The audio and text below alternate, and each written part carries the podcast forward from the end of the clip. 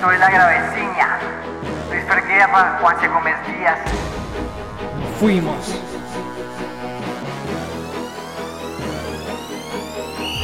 Aquí empieza la secuencia, sigue, piensa como Bielsa con conciencia, no influencia de esa fucking prensa mensa. Somos sonsos poco doctos como en gol rampo todo soy Paolo, voy al fondo todo un toro, un gol del gordo. Empieza la graveciña, que empiece la piña. ¡Oh, pero Luis, nos volvimos locos! Bienvenidos a este séptimo episodio de La Graveciña, el 7, un número místico, un número especial. Y por eso tenemos una sorpresa, algo nuevo para nuestros fieles oyentes de La Graveciña, Luis. Hola, mi querido Juan Sebastián, qué placer poder compartir contigo este séptimo episodio de La Graveciña. Señor, déjeme felicitarlo. No conocía esos talentos musicales que tiene usted. Se debe estar peleando las disqueras cuando escuchen la graveciña. Su nombre va a estar en Billboard y más. Lo felicito, mi estimado. No conocí esos talentos suyos. Muchas gracias, muchas gracias. Y lo que falta, los éxitos que faltan por producir aquí en la graveciña. Luis, y hoy estamos de celebración. Porque hoy tenemos algo nuevo, un formato diferente. Le vamos a imprimir video a la graveciña. La parte audiovisual Estrenamos canal en Twitch, por si lo quieren ver en vivo los domingos a las 10 de la mañana. Y por YouTube, ahí va a estar para que lo vean en cualquier momento que deseen. Así que ya van a poder ver mi prominente nariz y su belleza. Yo cuando entré dije, hoy tenemos a Leonardo DiCaprio aquí en la gravecina, ¿qué es esto? Señor, la gente nos escribió por Twitter, nos escribió por Facebook, nos escribió por nuestro WhatsApp y nos decían, señores, obviamente féminas, ¿no? También algún que otro hombre le escribió a usted. Por favor, hagan esto en vivo, los queremos ver, queremos impactarnos no con su conocimiento, sino con sus rostros. Y bueno, nosotros cumplimos las expectativas siempre, como no, siempre estamos puestos a nuestro público y por eso comenzamos este nuevo proyecto. Lástima que la celebración la hicimos ayer porque el champán se acabó, no alcanzó para hoy, pero bueno, no importa, estamos prestos para hablar de deporte y bueno, primero que todo recordar a la gente que nos puede primero buscar la Graveciña en Spotify para que escuche el podcast, el canal como tal de Twitch que también aparece como La Graveciña desde hoy, episodio 7, y aparecemos en redes sociales, yo como LF Guerra 04 y usted, mi estimado Juan Sebastián, cómo la gente lo puede buscar en sus redes sociales. Así es, Juan Gómez Díaz, me pueden escribir mujeres, hombres, transexuales, pansexual, con lo que se identifiquen. Yo soy un tipo incluyente, así que están nuestras redes abiertas y suscríbase al canal de YouTube y síganos en Twitch ahí para que estén pendientes porque se viene la Champions y parece, me dicen por ahí al interno que va a haber transmisión en vivo. Señora Graveciña hizo un gasto importante y compró los derechos para transmitir la UEFA Champions League. Así que estén pendientes las redes que próximamente estaremos avisando qué encuentro vamos a televisar. Vamos a televisar, nos vamos a transmitir del torneo más importante de clubes a mi entender el más importante, el que todos quieren ver es la UEFA Champions League, sin, duda alguna. Pero mi estimado, ¿le parece si pasamos enseguida a la pregunta o tiene algo antes que decir? No, no, no, empecemos con la pregunta, lo que nos compete. La gente aquí está ávida por saber de fútbol. Bueno, vamos a pasar a la pregunta entonces, una pregunta que hay que decirle a la gente que nos toma mucho tiempo pensarla, nos toma demasiado tiempo. Nosotros hacemos la pregunta en una semana y el resto del programa en tres minutos. Pensamos mucho esto, pero la pregunta es la siguiente. Usted sabe que a mí me gustan un poco los temas maquiavélicos. Yo soy, yo soy una persona bastante trágica. Y bueno, en un accidente lamentablemente se perdió una pierna. Uf, qué mala suerte, Jesús. Pero está avanzado el mundo médico de tal forma que podremos tener la pierna del futbolista que nosotros queramos. Nos las pueden implantar en nuestro cuerpo. Te pregunto, Juan Sebastián, y le pregunto a las personas que están viendo y escuchando la gravecina. ¿La pierna de qué futbolista quisieran tener en su cuerpo? Para mí la prótesis que me pondría sería la tercera pierna del Tino Asprilla, señor. no, por favor. no, señor, por favor, un llamado al respeto, por favor, señor. La gente está esperando una respuesta seria. Claro, es que eso me ayudaría a superar todos los complejos que he cargado durante mi vida, pero, pero ya dejando mis miserias corporales de lado y siendo un poco más serios, yo creo que sería la pierna derecha de este señor, Dennis Bergkamp. Atrás le va como con una potencia exacta que yo no le he visto a un jugador con esa precisión para ubicar un pase de esa forma de filtrarlo con esa velocidad, que el balón vaya bajando de velocidad, se detenga, pero en el, lo dejaba en el punto exacto para que el delantero pudiera hacer maravillas. Entonces sería la pierna derecha de Dennis Bergkamp. Bueno, Juanse, te digo que esa, esa elección me parece bastante interesante. Dennis Bergkamp, de los mejores futbolistas holandeses que he visto y con Titi Henry de mis favoritos en ese Arsenal de los Invencibles. Pero yo también me voy por un futbolista con ese perfil de calidad, de tener mucha inteligencia a la hora del juego y me voy con Juan Román Riquelme. En caso de vivir una tragedia, como ya le comenté, me gustaría que me, que me implantaran la pierna derecha de ese mítico 10, el máximo hilo de Boca Juniors, mundialista con la selección argentina y un futbolista que con esa pierna derecha conquistó el continente, conquistó el mundo con la camiseta de Boca Juniors e incluso hizo caños antológicos porque ese video de ese caño a Mario Alberto Yepes en un superclásico, creo que todo el mundo lo ha visto, todo el mundo lo tiene presente. Sin duda alguna, deme la pierna derecha de JR10. Excelente elección, ahí está la pregunta abierta para que nos escriban, comenten abajo en YouTube si lo están viendo en YouTube si no, pues entren a nuestro canal o en nuestras redes sociales pueden responder esta pregunta.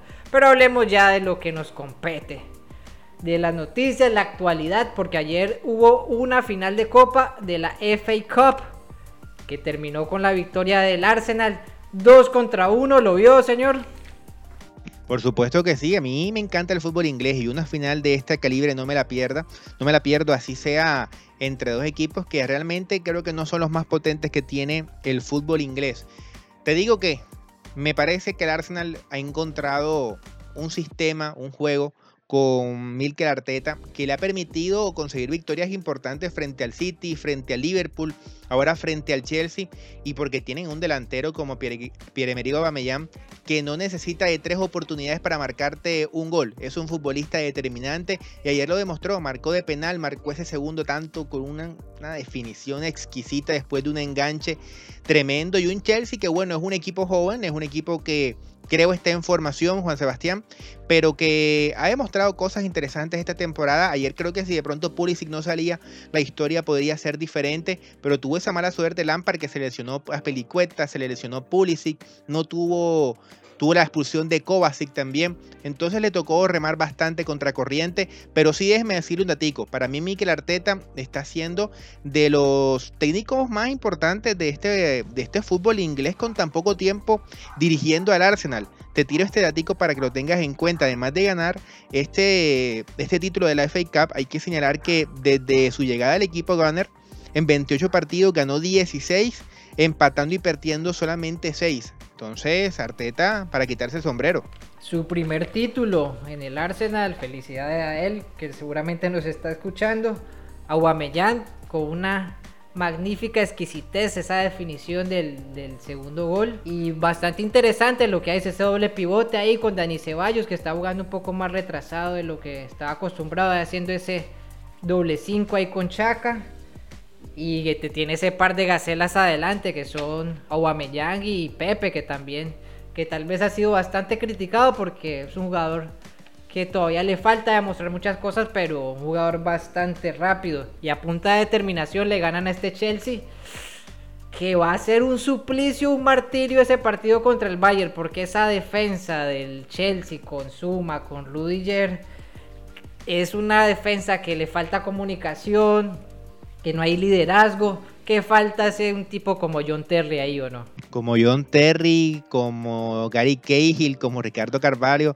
A ver, el Chelsea siempre se destacó por tener centrales buenos, de calidad. Y me parece que esta defensa que tiene actualmente, sin decir que es atroz, sin decir que todos son David Luis, es una defensa que deja bastante que desear. Y por otra parte, David Luis parece que después de la crítica y todo el palo que recibió cuando recién volvió el fútbol en Inglaterra, se convirtió en Beckenbauer, tremendo central ahora mismo el, brasileño. ¿Qué nivel tiene David Luis? Sí, a saber qué pacto habrá hecho con el diablo últimamente. Qué cosas le habrá ofrecido porque realmente el nivel ha estado muy bien, pero bueno, el Chelsea yo creo que Lampard debe pensar seriamente en mejorar esa pasiva defensa para la próxima temporada. Ahorita ya están fichando bien, porque han fichado ahora a Timo Werner, a Havertz, llega Sijic, que son jugadores con muy buen pie, con bastante talento, eh, creativos. Werner que es un killer, un buen delantero, pero atrás deja bastante, bastante que desear este equipo. Y contra el Bayern creo que la va a ver color de hormiga o no. Bastante. No solo contra el Bayern, es que hay que decir los nombres. Contra Lewandowski, contra Nabri, contra Coman si está disponible. Porque vea, le, le falta el Chelsea, no va a estar ni, ni Pedro, ni Aspilicueta, ni Pulisic, ni Marcos Alonso. O sea, mejor dicho, ¿para qué viaja? Mejor que sea en el partido perdido y listo, y no pasan pena ya en, en Alemania, porque seguramente se van a llevar una paliza para aquellos que creen en la remontada histórica que podría realizar este equipo Blue, que tiene buenos futbolistas, como hemos dicho, porque a ver, son jóvenes interesantes. Timmy Abraham, Mason Mount, son jugadores que tienen, que tienen talento, pero cuando enfrentas a un equipo de la categoría del Bayern Múnich, es difícil, es difícil poder pensar que vas a, tener esa clasificación a los cuartos de final del máximo torneo europeo. Señor, pero bueno, vamos a pasar un poquito de tema, vamos a dejar, si le parece bien, la FA Cup a un lado y vamos a charlar de lo que es la serie italiana. Ya hablamos del Atalanta, ya hablamos de la Juventus, también tuvimos lapsos donde hablamos del Inter, pero ¿qué tal si lo hacemos del Milán? Que si bien es cierto, terminó por fuera de los puestos de Champions League, sexto con 66 puntos, hay que decir que, con Stefano Pioli, desde que regresó el fútbol en el continente europeo y sobre todo en Italia, es el único equipo que no perdió en la serie italiana. Mire los daticos, fueron 12 partidos, 9 victorias y 3 empates, sumando 30 puntos de 36 posibles. Yo creo que el Milan en este camino y bajo la batuta de un veteranazo como Zlatan Ibrahimovic, parece que la otra temporada no digo que le vaya a competir a la Juventus, pero sí por lo menos podría soñar en meterse en UEFA Champions League. Sí, el Milan está jugando muy bien. Ayer tuvo un partido sobresaliente con Ibrahimovic que marcó un golazo cruzándose al arquero, poniéndola ya en el ángulo superior derecho. Y el Milan está un equipo que está combinando bien, que está jugando, gustando y que seguramente con los fichajes, si se refuerza bien, va a ser un equipo que ya se puede pensar en que puede lucharle al Inter, al Atalanta, quizá la Juventus, porque por lo menos se ve la luz al final del túnel, pero no por la muerte, sino por que hay un poco de esperanza. Creo que el equipo tiene materia prima, pero acompañándolo bien y reforzándolo bien, yo creo que ya va a ser un equipo competitivo y va a salir de esa senda tan paupérrima en la que estuvo sumido en estos últimos años, ¿o no? Sí, sí, yo estoy de acuerdo contigo y parece que Pioli, yo con la tecla dirigiendo este equipo, incluso le renovaron el contrato cuando parecía que todo estaba listo para que Ralf Ragnick, el técnico eh, del fútbol alemán, fuese el nuevo entrenador del Milan, pero el equipo prefirió dejar a Pioli que está dando buenos resultados. Y te pregunto algo, si tuviese que quedarte con un futbolista de este Milan, que no sea Zlatan Ibrahimovic, que bueno, ya sabemos que es el gran referente, ¿con quién te quedarías? ¿Cuál es ese jugador que a ti más te gusta, que, te gustaría de pronto tenerlo para tu equipo? Rafael Leao me parece un jugador con bastante potencial, el portugués. Me quedaría con él. Lucas Paquetal es un jugador que es, del cual se esperaba mucho más, pero no ha demostrado su valía.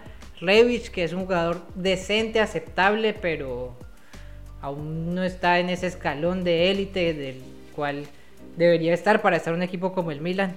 Pero, ay, cómo me gustaría ver a James en este equipo, la verdad, con Slatan ahí, con Rafael Leao. Kessi también me parece un buen jugador.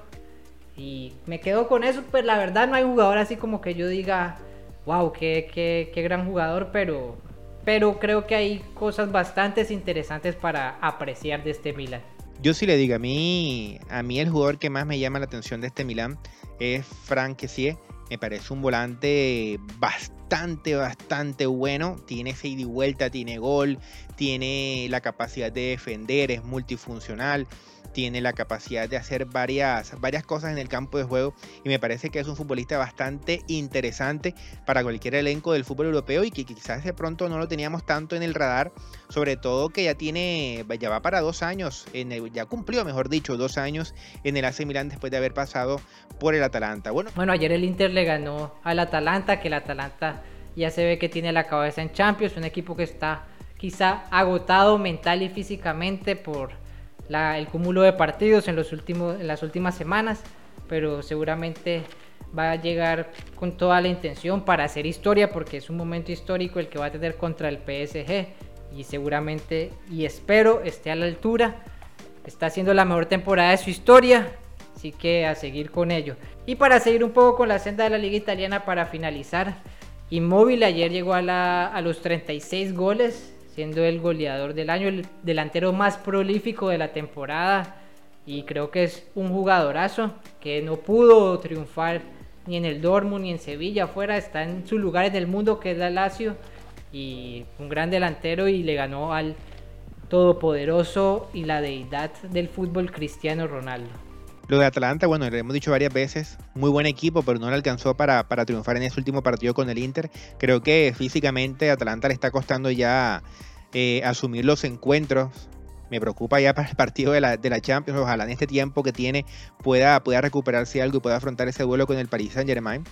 Y de Shuri Mobile, a ver, Shuri Mobile siempre ha sido un tremendo goleador, pero es un goleador que curiosamente solo rinde en Italia porque estuvo en España y no le fue bien, en el Sevilla, estuvo en Alemania con el Dortmund y tampoco le fue de la mejor manera, va al Lazio y se reencuentra con sus goles, se reencuentra con su fútbol, es el máximo goleador de la serie italiana, es el máximo goleador de las ligas del viejo continente, un datico para que lo tengas ahí anotado, empató el Pipiti Higuaín como el futbolista con más goles en una temporada de la liga italiana con 36 tantos, exactamente, anote señora, anote, porque solamente han sido dos futbolistas en la historia de la serie italiana que han logrado esta, esta cifra, esta marca. Entonces, Shiro Immobile, espectacular con Alacio, no le alcanzó tampoco para pelear el título de la Juventus, pero sí te pregunto algo. ¿Es Shiro Immobile un delantero que debería buscar un mercado ahora que se abren las posibilidades de cambiar de equipo? ¿Debería buscar otro elenco o usted cree que ya con 30 años muere en Lazio? No, ese es su lugar del mundo, allá se siente cómodo, es un líder allá, un ídolo, un referente ¿Para qué se va a complicar la vida buscando otras cosas? Está en un buen equipo y creo que allí es donde debe estar. Yo me permito discernir contigo. Me parece que aún tiene una edad de buscar una posibilidad más en otro equipo que quizás pelee cosas más importantes porque si viene a Lazio, eh, pero no se ponga rabioso, señor, no se ponga rabioso, tranquilo, cálmese, es una opinión solamente.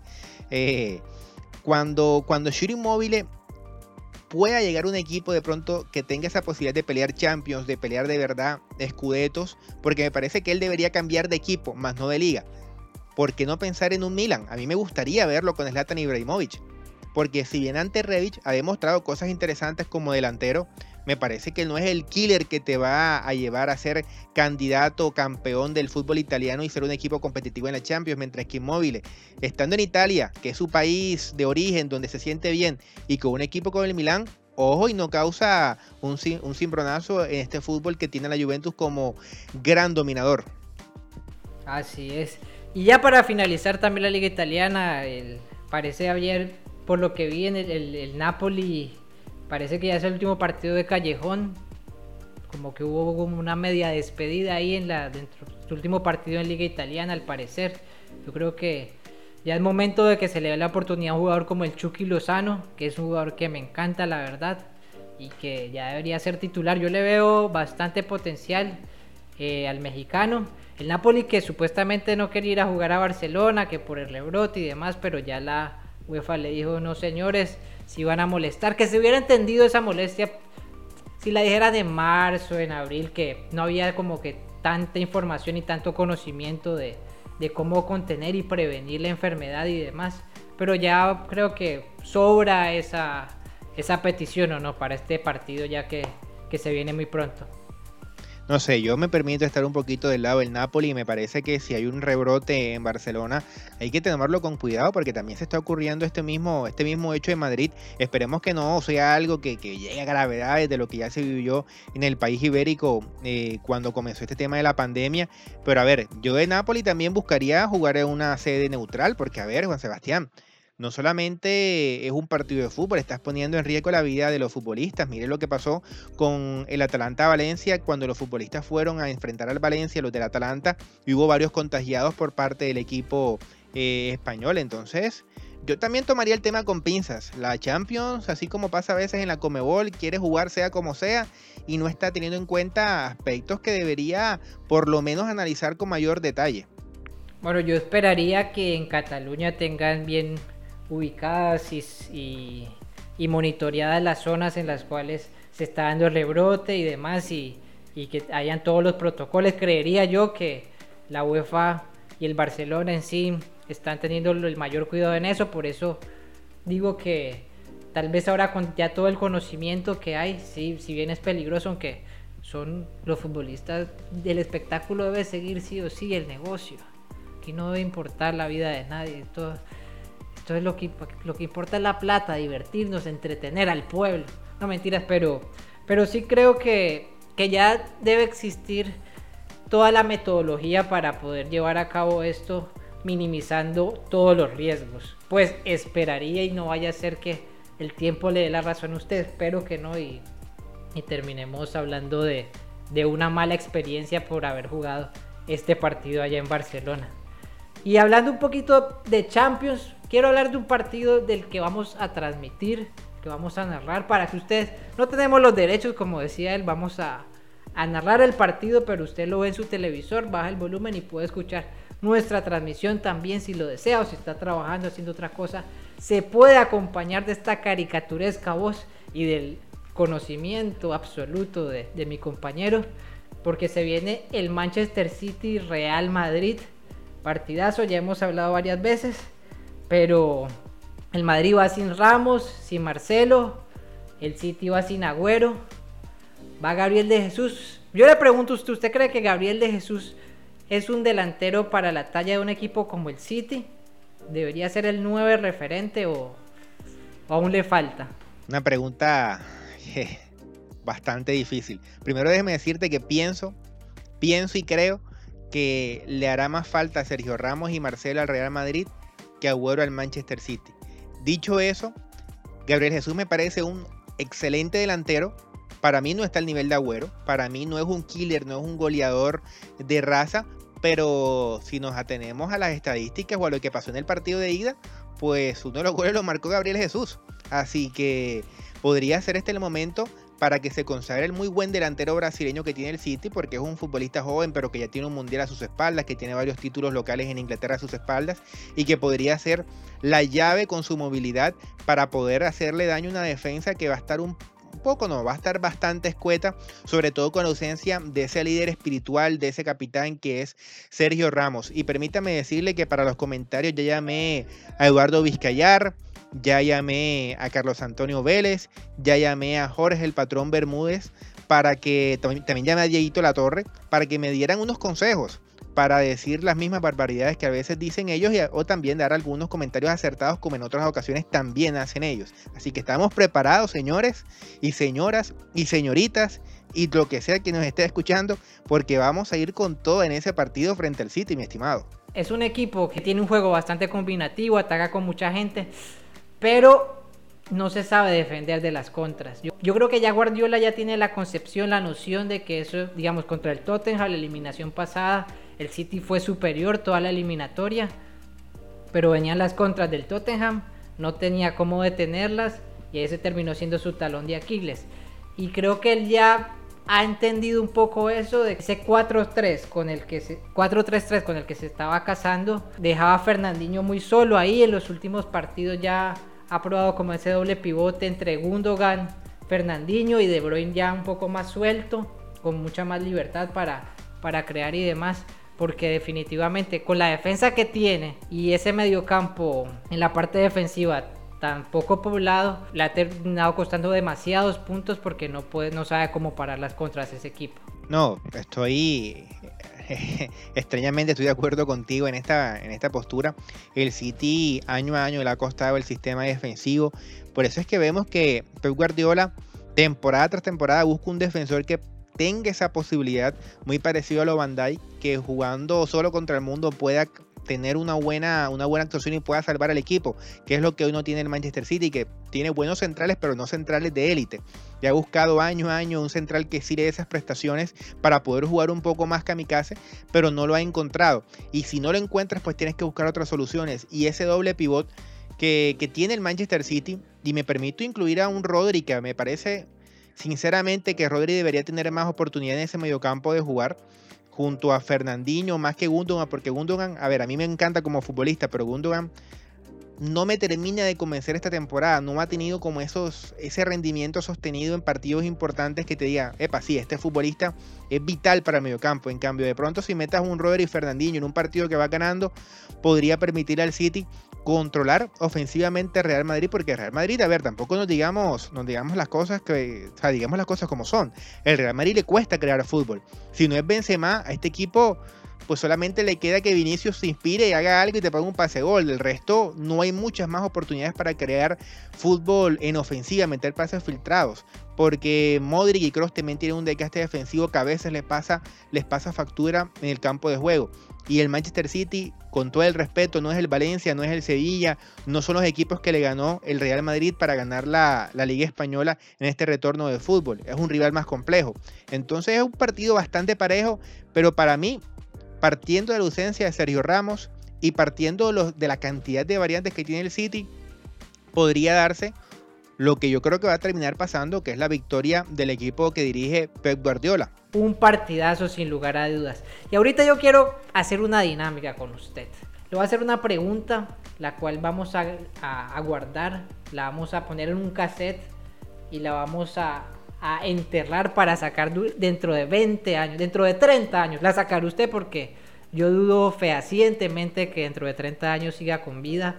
Y es ver cuál de estos cinco técnicos que están empezando su carrera, algunos llevan poco más tiempo que otros, va a ser el más exitoso. Le voy a dar cinco nombres, son cinco exjugadores. El señor Xavi Alonso, jugadorazo. Steven Gerrard, ídolo suyo. Frank Lampard, actual técnico del Chelsea, Xavi Hernández y el señor Andrea Pirlo, que esta semana le dieron la sub-23 del Bianconero de la Juventus. Entonces, de esos cinco nombres que le di, ¿cuál cree usted que será el técnico más ganador? Para mí, el más ganador va a ser Xavi Alonso. Y me parece que no soy el más ganador, sino el que va a ser mejor técnico de todos los cinco porque puede de pronto no ganar tanto como los otros, pero, me, pero puede ser mejor entrenador. Y para mí, eh, Xavi Alonso lo será. Y te respondo brevemente por qué. Tiene o tuvo la posibilidad durante su extensa carrera como futbolista jugando el mediocampo de tener a técnicos importantes. Rafa Benítez en Liverpool, tuvo a Luis Aragonés en España, tuvo a Vicente del Bosque en España, tuvo a José Mourinho en el Real Madrid, tuvo a Pep Guardiola en el Bayern Múnich. A ver, si con todo eso, todo ese cúmulo de genios que tuviste en el banquillo, no aprendiste nada. Y muy difícil que sea buen técnico. Por eso yo creo que como Xavi, yo le confío mi vida en el mediocampo cuando era futbolista. También confío en esta predicción de que va a ser el técnico más importante de esos cinco que has nombrado. Además que era un futbolista que desde su zona de juego controlaba todo, sabía todo, tenía un posicionamiento espectacular, quizás junto a Pirlo el que mejor se posicionaba en el medio campo era él. Y, apuesto mucho por Xavi Alonso. Me parece que va a ser Xavi el mejor técnico de los cinco y también el más ganador. Yo optaría por Andrea Pirlo. Creo que, no sé, lo veo siendo campeón del mundo con Italia. No sé por qué. Es una premonición que tengo, quizá por las drogas que consumí antes de grabar esto. Pero Creo que Andrea Pirlo es un jugador bastante cerebral, un jugador que como organizaba el campo, creo que en el último lapso de su carrera se supo aprender a ubicar bastante bien en las zonas donde quizá físicamente no tendría que hacer tanto desgaste, jugador bastante inteligente. Tengo, tengo esa leve intuición. Entonces ahí está la dinámica, ustedes también pueden opinar y comentar. ¿Quiere aportar algo, algo más? No, que, que curioso que los cinco nombres, todos mediocampistas y todos de un perfil medianamente, medianamente parecido. ¿Será que no hay ningún ex delantero que tenga esa posibilidad de ser un gran entrenador o un defensor que esté retirado hace poco que vaya a ser un gran entrenador? Es interesante ese debate. ¿Será que el mediocampista es el que de verdad es la pieza más importante que tiene un equipo de fútbol? Es llamativo eso de ese motivo, pero vamos a analizarlo otro día, porque si no vamos a gastar todo el programa hablando de mediocampistas, volantes, eh, delanteros y defensas. Así es. Y le tengo otra sección. Estoy como que esto fuera programa mayanero de Canal Nacional. Aquí regalamos y regalamos cosas. Señores, que cuando se va a acabar el mundo hay que regalarlo todo. ¿Con qué nos vamos a quedar si ya el mundo se está acabando? Sí, es solo con la miseria y las desgracias que he vivido a lo largo de mi vida. Pero todos hemos tenido una persona que se desvivía por nosotros y que nosotros no supimos valorar en su momento. Entonces, haciendo esa analogía un poco introspectiva y demás, en base al fútbol, quería crear esta sección en la cual hablemos de equipos que no valoramos lo suficiente o quizá no sabíamos qué gran plantilla tenían en su momento y años después ya vemos y decimos, wow, qué equipazo. Y voy a empezar con un equipo, el que va a ser el del día de hoy, y es el Udinese de la temporada 2010-2011. Le voy a leer este 11. Se me va a decir qué le parece. En el arco un señor Handanovic, que hoy en día creo que hace parte, yo diría hasta de los cinco mejores porteros del mundo en base a mi gusto. Palabras fuertes. De defensa central estaba un señor Benatia, que tuvo una carrera decente, aceptable, resaltó durante un tiempo. Quizá no fuese jugador descollante como otros centrales, pero era, muy buen, era un buen central. Estaba el señor Cristian Zapata, conocido, coterráneo de nosotros. Por el lado derecho estaba Mauricio Isla, el chileno, que me parece un buen jugador. Y el señor Pablo, Pablo Armero, que para mi gusto ha sido el mejor lateral zurdo de la historia del fútbol colombiano. Palabras muy fuertes, señor, palabras muy fuertes. Pero lo sostengo también. Inler estaba a Samoa, Germán Denis y el señor Toto Di Natale. Ah, y estaba ahí el señor, me, me faltó el más importante, que en realidad fue por el que lo puse aquí, el señor Alexis Sánchez. ¿Qué le parece esa nómina? Tremendo equipazo, tremendo equipazo, aunque te debato lo de Handanovic y también te debato lo de Armero, es respetable, son opiniones, pero te los debato. Pero es ser un equipo un udinese que a diferencia de lo que vivimos hoy, que es un equipo que pena por Champions, que pena por no descender, en esa época era un elenco que buscaba clasificar a UEFA Champions League, incluso recuerdo que se metió en alguna fase previa del torneo europeo, que también hacía buenas participaciones en Europa League, que era un dolor de cabeza para todos los grandes en ese momento, pero a ver, qué buena nómina, qué buena nómina. Me quedaste viendo el técnico, a ver quién era el técnico de ese, de ese equipo de, del Udinese, pero solamente con nombrar ese ataque, Totó Di Natale, Germán Denis, que después también fue un artillero mortal en el Atalanta, y Alexis Sánchez, que fue bicampeón del continente americano con Chile, que fue jugador del Barcelona, estrella del Arsenal, y que ahora también tiene un revivir en el Inter. Uf, tremenda nómina. Y también te mencioné ese Boca Niller, ese, aunque de pronto después no tuvo una carrera tan destacada, era un buen futbolista. Sí, le doy el nombre para no quedárselo debiendo, para quedar a paz y salvo. Francesco Guidolín era el técnico de esa plantilla. Buen entrenador. Ya el próximo le toca a usted, usted me trae una nómina de un equipo de esos que, que no supimos valorar para que aquí le demos el valor y el cariño correspondiente que se merece. Ya le, ya le tengo un candidato, ya le tengo uno, no se preocupe. Ok, entonces eh, hasta aquí la parte deportiva, coyuntural, más actual. Si tiene alguna noticia rosa, esas que le gustan a ustedes, esas que me dijeron que la red quiso hacer un ofrecimiento ahí económico para que lo sacáramos de aquí y usted empiece en la red por allá, pero dijo que tuvo un problema, no llegó a un acuerdo económico con, con Carlitos Vargas, un tema de acoso ahí, que es una mentira pero no llegaron a la, no llegaron a la oferta económica, pero aquí puede seguir tranquilamente teniendo su sección rosa, tranquilo. No, yo realmente no es lo económico, yo preferí no ir a ese a ese lugar que es un buen espacio de trabajo, pero preferí quedarme acá en la, la gravecina y hacer mi, mi red aquí. Mire, se lo voy a contar muy brevemente. Porque hace poquito estábamos hablando del Atalanta y uno de los futbolistas más destacados que tuvo el Atalanta en esta temporada, a pesar de que no jugó después del regreso por la pandemia del coronavirus, fue Josip Ilicic, un delantero que quizás no tiene cara de futbolista, pero que realmente tiene un muy buen trato de la pelota y que marcó 15 goles en la serie italiana y es uno de los destacados también para el equipo en la UEFA Champions League. A ver, varios medios italianos han informado que él no va a jugar el partido de los cuartos de final de la Champions porque tiene un problema familiar. Algunos medios se quedaron hasta esa, hasta esa información. Sin embargo, sin embargo, hay otros medios italianos que han ido un poco más a fondo y han afirmado que este muy buen delantero, que también por cierto tuvo muchas polémicas en su paso, por ejemplo, en la Fiorentina, abandonó en este momento el Atalanta para ir a su país porque ha tenido algunos problemas de infidelidad, pero no él con su pareja, sino su pareja con él. Entonces, uy, además de la supuesta lesión que tiene Illicit, parece que este es el motivo real por el que no podrá estar en el partido más importante de la historia del Atalanta. Problemas familiares y entre comillas, lo pongo el familiares. Usted sabe que también los medios escriben cualquier cosa para poder vender. sí. Y Es posible, pero ya lleva creo que unos cinco partidos que no aparece con el Atalanta.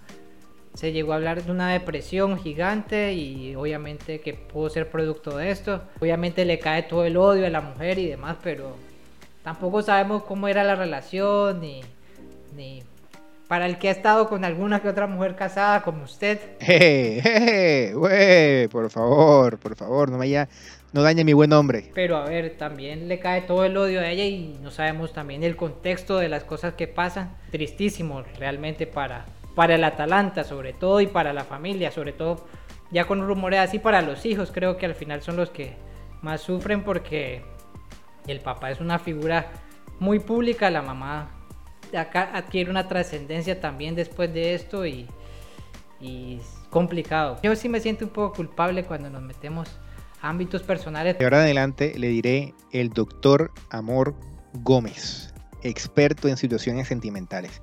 Señor, no sé si tiene algo más que agregar y pasamos brevemente a los otros deportes que normalmente tocamos nosotros acá en la Gravecina. No sé si tiene algo que agregar. Cuénteme usted. No, hablando de otro deporte ahí, eh, un poco hablar de freestyle. Para la batalla de los gallos, pues ya se sabía que iban a estar Chuti y Escone, que es una gran noticia. Asesino hizo unas publicaciones en su Instagram en el cual dejaba ver que es posible que participe en la batalla de los gallos.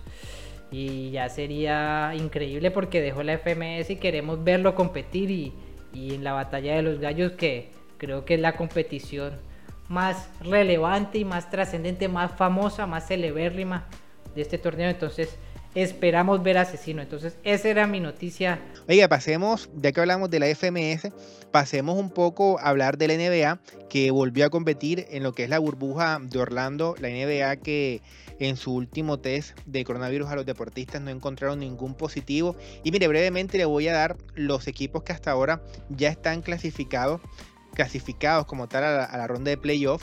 En la conferencia del Este por ahora están Milwaukee Bucks, Toronto Raptors, Boston Celtics, Miami Heat, Indiana Pacers y los Philadelphia 76ers, mientras que en la conferencia del Oeste están clasificados por este momento Los Ángeles Lakers, Clippers, eh, los Denver Nuggets, Utah Jazz, Oklahoma City Thunder, Houston Rockets. Ah, en ambas conferencias quedan dos cupos por eh, estar en definición, mejor dicho, que están ocupando en este momento en el este Orlando Magic y Brooklyn Nets y en el oeste Dallas Mavericks con Memphis Grizzlies. Y también pasando un poco a lo que es Fórmula 1, mi estimado, porque hoy hubo gran premio de, eh, de Gran Bretaña y el ganador no podía ser otro o sea, ¿quién más podía ganar en la Fórmula 1 si no es el señor Lewis Hamilton que ganó la pole el día sábado? El domingo también se quedó con este gran premio de Silverstone. Y a pesar de que tuvo la llanta pinchada en la última vuelta, logró sacarle una ventaja de 6 segundos prácticamente a su segundo, al segundo que quedó en esta carrera, que fue el holandés Max, Max Verstappen del equipo Red Bull.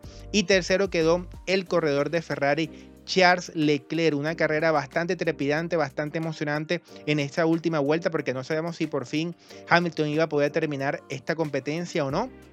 Eh, y me parece que lo de Hamilton ya está encaminado nuevamente a un título. Y lo que estuvo, digamos, bastante, bastante mal hoy, por así decirlo, fue el Racing Point que no tuvo al Checo Pérez en competición porque dio positivo por COVID-19 y el mejor ubicado en este Gran Premio de Silverstone fue Lance Stroll, el corredor canadiense que acabó en la novena casilla. Hamilton sin duda alguna, buscando su séptimo título de Fórmula 1 y por cierto, el, de, el triunfo este en Gran Bretaña, en su tierra, en su circuito, es su séptima victoria en Inglaterra e iguala a la Impros como el local con más victorias en un circuito de Fórmula 1. Alain Prost había logrado también 7 en Francia, ahora Hamilton logra 7 en el circuito de Silverstone en Inglaterra. Tremendo lo de Lewis Hamilton, señor. Y bueno, Luis, eh, ya para finalizar también, ¿qué te pareció? Hay una serie de leads en YouTube y está subtitulada para aquellos que no, no dominan el idioma de inglés. Hace bastantes insights sobre los jugadores, entrevistas, su percepción y todo este camino que tuvo el Leeds para coronarse campeón de la Championship y llegar a la Premier League.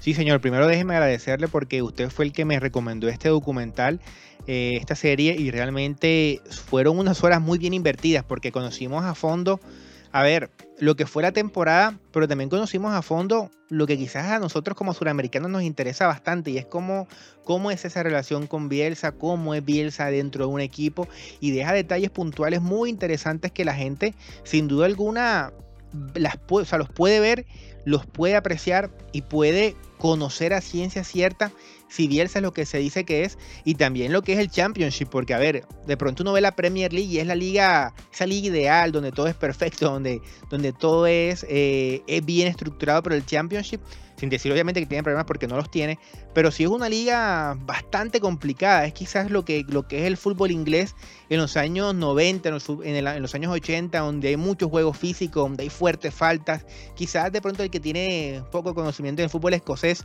es como ver Escocia pero en Inglaterra, un fútbol bastante fuerte, bastante aguerrido y donde triunfa un equipo que sin tanto, sin tanta billetera y con buen fútbol pudo coronar ese primer puesto y ser el ascendido a la Premier League de la próxima temporada. Y bueno, ahí estaría todo por, por esta temporada y queda la recomendación.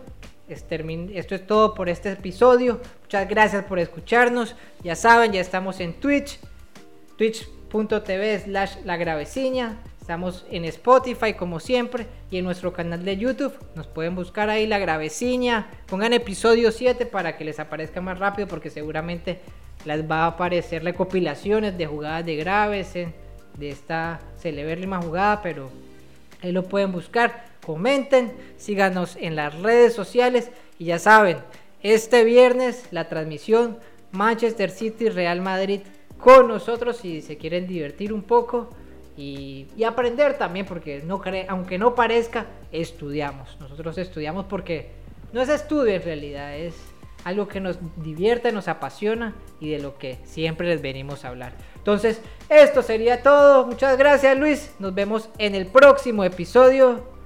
Adiós. Soy la graveciña. Luis Fergueva, Juan Gómez Díaz. Fuimos.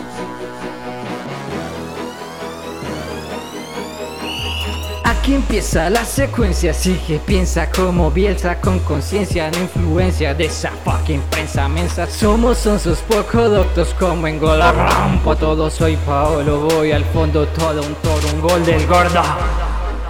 Empieza la graveciña, que empiece la piña.